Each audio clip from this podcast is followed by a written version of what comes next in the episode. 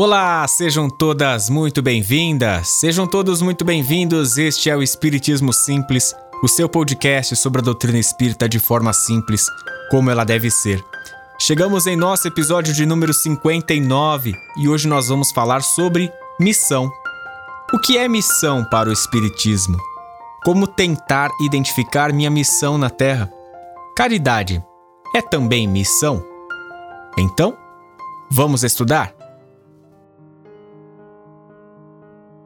Para começar mais um episódio do nosso podcast, vamos deixar os agradecimentos aos parceiros, à Escola de Música Rádio Café Music e também ao estúdio da Rádio Café, onde a gente grava todos os episódios do nosso podcast. Esse também.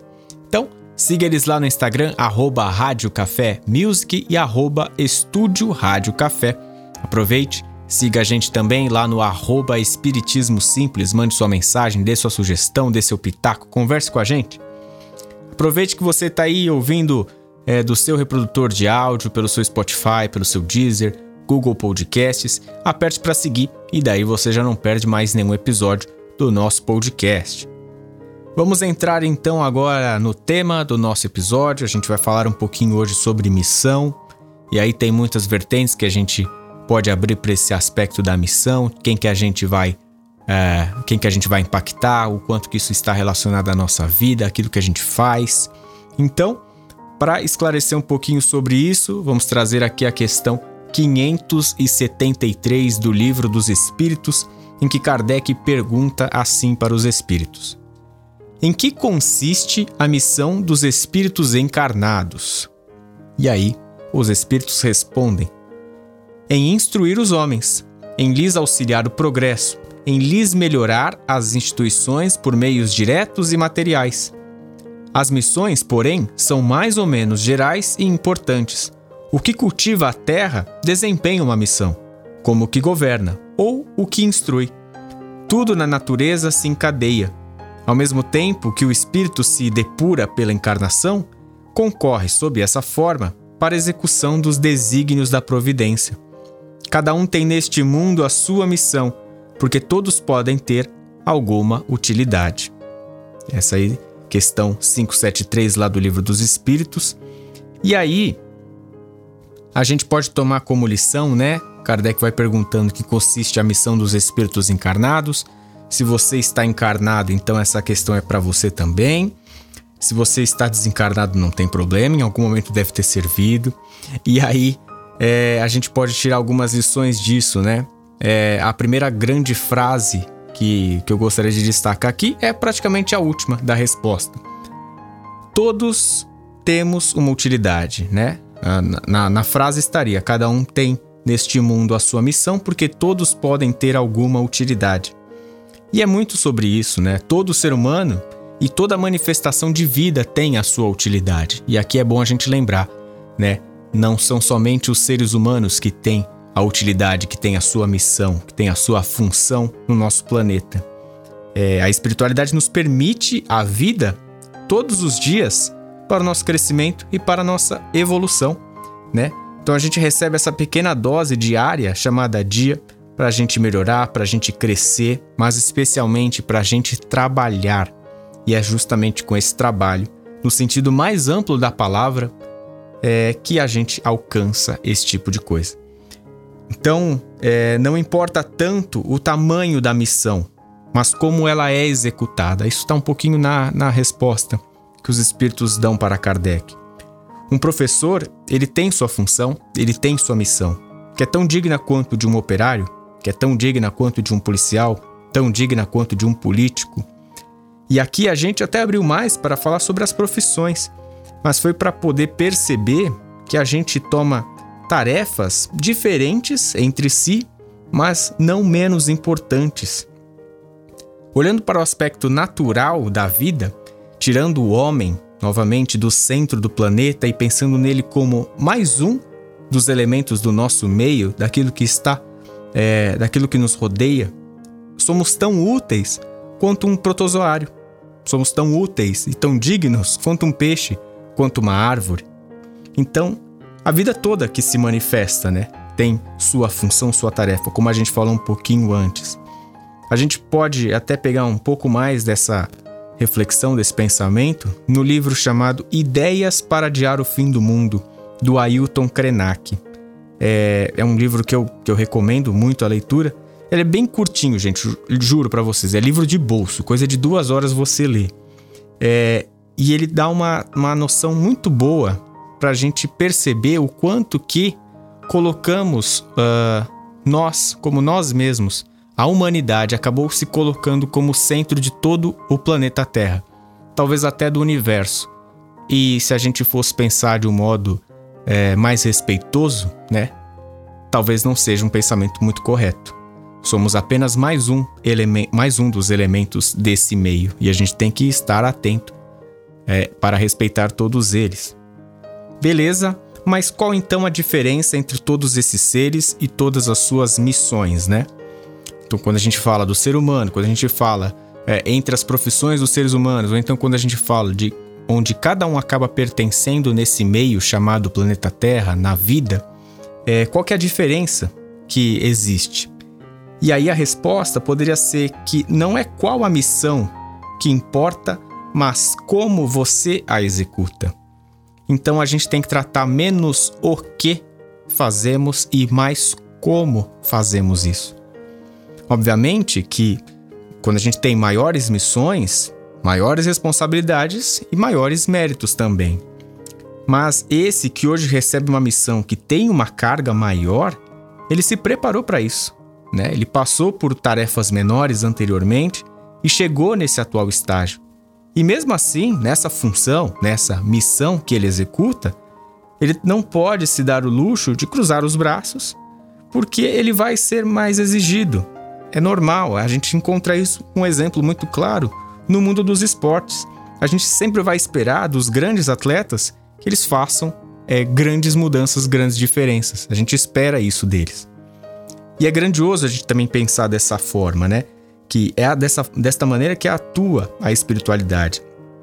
No sentido, eu digo aqui, de que mesmo aqueles que têm grandes missões, por já ter conquistado, não podem ficar de braços cruzados pensando que agora vai ficar mais fácil para eles. E por que, que isso é bonito? O exemplo que a gente pode trazer aqui é Jesus. Ele não precisaria ter passado por tudo que passou para provar o seu valor. Recebeu um, um cargo duríssimo, né? todo mundo reconhece e é louvado até hoje por, por conta da sua missão, por conta da sua tarefa. Seguindo uma linha mais próxima, mas nas suas devidas proporções, a gente encontra um Chico Xavier, um Divaldo Franco, uma Madre Teresa, um Gandhi, um João Paulo II e tantas outras figuras de grandioso amor que tiveram missões muito bem feitas e muito bem concluídas aqui na Terra. Bruno, beleza, mas como identificar a nossa missão?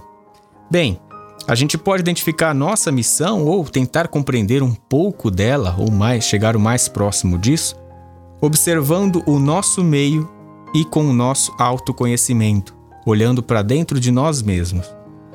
O nosso meio quase sempre vai indicar as missões que temos que aprender e lidar, e por vezes acho que a gente até sabe quais são elas, quais são as dificuldades que a gente tem que aprender, passar superar ou melhorar mas às vezes acho que também a gente ignora ou às vezes a gente foge de algumas delas para não ter que lidar cara a cara com esse problema, às vezes nesse momento. A nossa família é o maior exemplo da nossa missão no nosso meio. Existe família perfeita? Existe. A sua para você, a minha para mim. Cada família é esse microambiente, esse micromundinho que a gente tem que lidar e aí tá uma grande missão. A gente já falou em outros episódios antes, né, de não adianta ficar pensando em mudar o mundo se eu não consigo mudar nem mesmo a minha família, né? Se eu não consigo ajudar e criar um ambiente organizado e em paz na minha família. Então, é, é um pouco sobre isso. Outro ponto, a gente associa que a missão ela pode ser muito relacionada com o trabalho, né? A mão na massa mesmo, aquele que se acorda, bate o ponto. E sim, é um pouco disso. Nossa missão também está relacionada a isso, ao nosso trabalho, ao nosso labor, mas é limitado se a gente pensar somente nessa esfera. Tanto é que a gente muda de trabalho com frequência, né? A gente lida e aprende coisas novas onde passamos. E quer saber de uma? A nossa missão pode ser sim mudar a realidade de uma indústria, de um, uma grande empresa, mas pode e muito também ser conversar todos os dias com a tia do café e ser alguém que agrega valor na vida dela. A missão diz muito sobre estar atento a todos os cenários que podemos melhorar e sermos alguém melhor, ou facilitar um pouco a vida do outro. É natural que quando a gente fala de missão, a gente pensa muito mais em nós mesmos. Mas na verdade, tem grande valor auxiliar na tarefa do nosso próprio irmão. E daí essas pessoas que a gente acabou de citar, né? Então, Madre Teresa, Divaldo, Chico, que eles acabam se enquadrando perfeitamente nisso. Se eu posso esticar a mão para um amigo que sobe um penhasco, por que não auxiliar nessa tarefa? Isso está lá na questão que os espíritos respondem para Kardec, né? Kardec pergunta então em que consiste a missão dos espíritos encarnados e eles respondem: em instruir os homens em lhes auxiliar o progresso, em lhes melhorar as instituições por meios diretos e materiais. Então, a segunda opção que eles já colocam em instruir os homens em, em lhes auxiliar o progresso. É uma parceria, né? A gente não está sozinho nesse mundão. A partir daí que muita gente se identifica com o trabalho voluntário e percebe que aquela é a missão dele na Terra, que muitas vezes pode ser também interpretada como vocação. A missão não precisa ser também algo pensado numa pressão, né? É, a gente pode viver, seguir. Se a gente cumprir a nossa tarefa de ser alguém melhor todos os dias, não tem que ficar pensando necessariamente de qual exatamente a minha missão. Se você for um pouquinho melhor todos os dias, cara, tenha certeza que vão surgir oportunidades para que você conclua sua tarefa, você conclua sua missão. Então, sem neura. O André Marouço, que é um palestrante, né, um estudioso é, da doutrina espírita, no programa Visão Espírita ele sugere que a gente tenha uma reflexão ao final do nosso dia, né? A gente já já também trouxe esse exemplo aqui algumas vezes, Santo Agostinho que fazia isso. Porque a partir daí, quando a gente pensa em seguir exatamente aquilo que pensamos ser a nossa missão, fica mais fácil da gente corrigir alguns pontos, acertar, aparar algumas arestas e facilitar esse nosso caminhar. Tem um outro ponto que a gente começou a falar um pouco no início do episódio, que é a questão dos missionários, né, ali de pessoas que têm grandiosas tarefas. É, na Terra, a gente tem essa compreensão de que já passaram muitos e muitos outros missionários que ainda vão chegar e passar. Mas todos os dias, nós podemos ser pequenos operários dessa máquina que é fazer o mundo melhor. E essa missão tem tão grande valor quanto dos grandes missionários.